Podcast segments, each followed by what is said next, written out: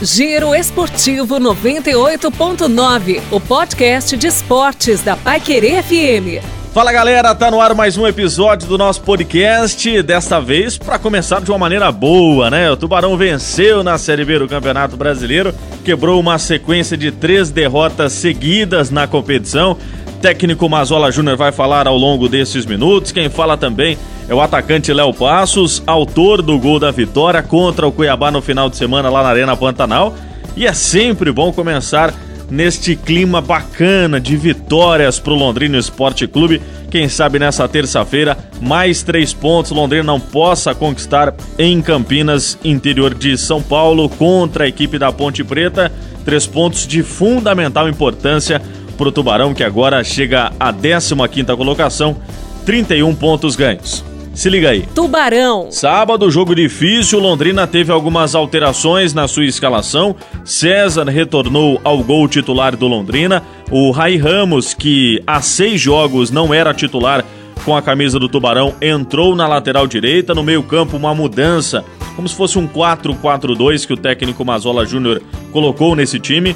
A estreia do André Moritz camisa 10 do Londrina Esporte Clube, os principais lances de criação saíram dos pés do Moritz e no ataque o Paulinho Mocelin também retornou à titularidade. O gol foi aos 38 minutos do primeiro tempo do centroavante Léo Passos, um dos melhores jogadores nesses últimos jogos do Londrina Esporte Clube, sofreu o pênalti bateu com convicção, lado esquerdo do goleiro Vitor Souza, a meia altura. Mesmo com mudanças, o Londrina Esporte Clube se portou bem na partida, um time coeso defensivamente, principalmente na sua linha defensiva, dos quatro jogadores, os dois laterais e também os dois zagueiros, além ainda dos dois volantes, tanto o Germano quanto o Anderson Leite, não subiram muito para atacar a equipe do Cuiabá, dando assim uma consistência defensiva para o Londrina que sempre fez a opção durante a partida de atuar mais nos contra-ataques do que até mesmo propor o jogo lá na Arena Pantanal. E justamente em cima disso que o time conseguiu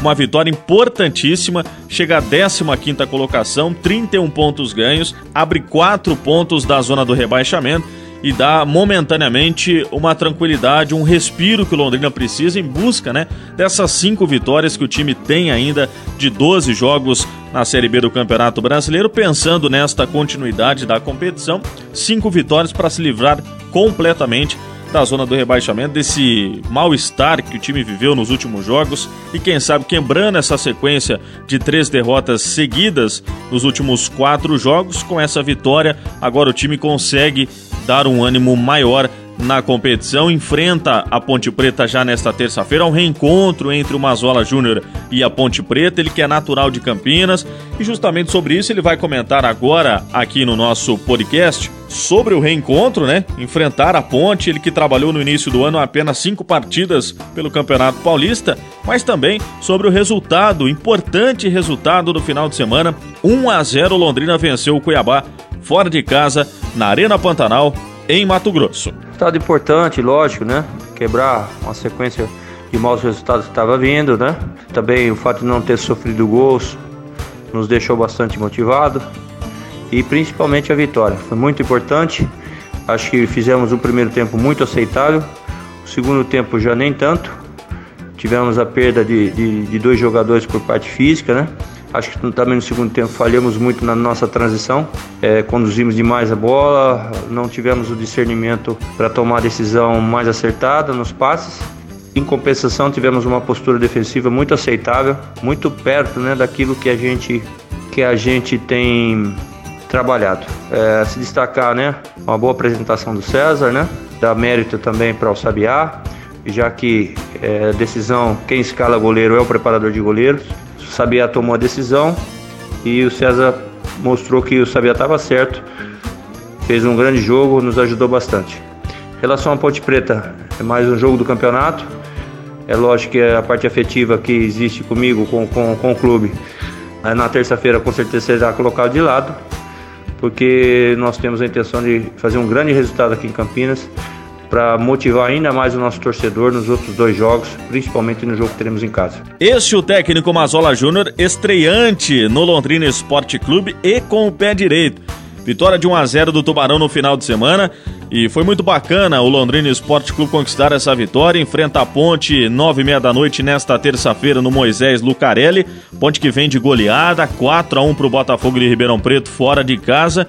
Vem com a cabeça inchada e Londrina pode aproveitar esse momento turbulento na vida da Ponte Preta. Quem sabe até voltar com três pontos na bagagem rumo a Londrina. Depois tem aí na sequência Operário e Figueirense dentro de casa. O Londrina pode sim fazer dois bons jogos dentro de casa e adiantar e bem a sua continuidade na Série B do Campeonato Brasileiro. Futebol Feminino. Neste domingo tivemos mais uma derrota da equipe Alviceleste das jovens e promissoras meninas do Londrina Esporte Clube, sob o comando do técnico Johnny Gonçalves. 3 a 0 para o Foz Cataratas, gols de BA duas vezes e Jéssica.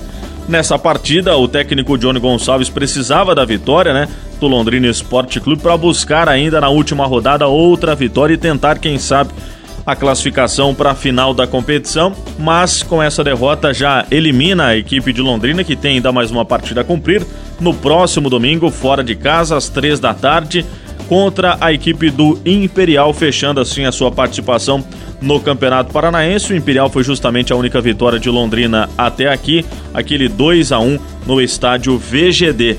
Nossos parabéns também à comissão técnica, à parte da coordenação da equipe e as meninas também que vêm fazendo um belo trabalho, se dedicaram do início ao fim da partida de todas as partidas e obviamente que é um início de um trabalho que o Londrina deve continuar plantando para no futuro colher bons frutos principalmente com meninas da cidade que terão ainda um futuro brilhante com a camisa do Londrina Esporte Clube. Handball. Sábado tivemos a derrota de Londrina pela Liga Nacional de Handball, 28 a 23 para o Corinthians Guarulhos e uma partida que marcou também essa dificuldade que Londrina vem tendo dentro da competição de buscar resultados positivos para quem sabe ainda almejar uma classificação para a segunda fase.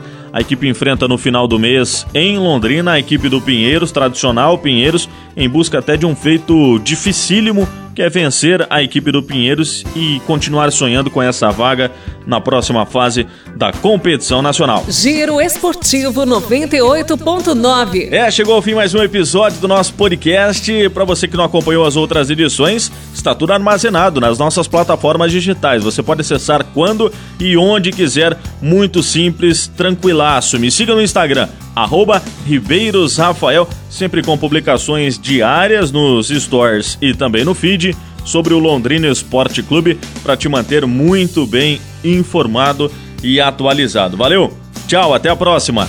Giro Esportivo 98.9, a informação do esporte na palma da sua mão.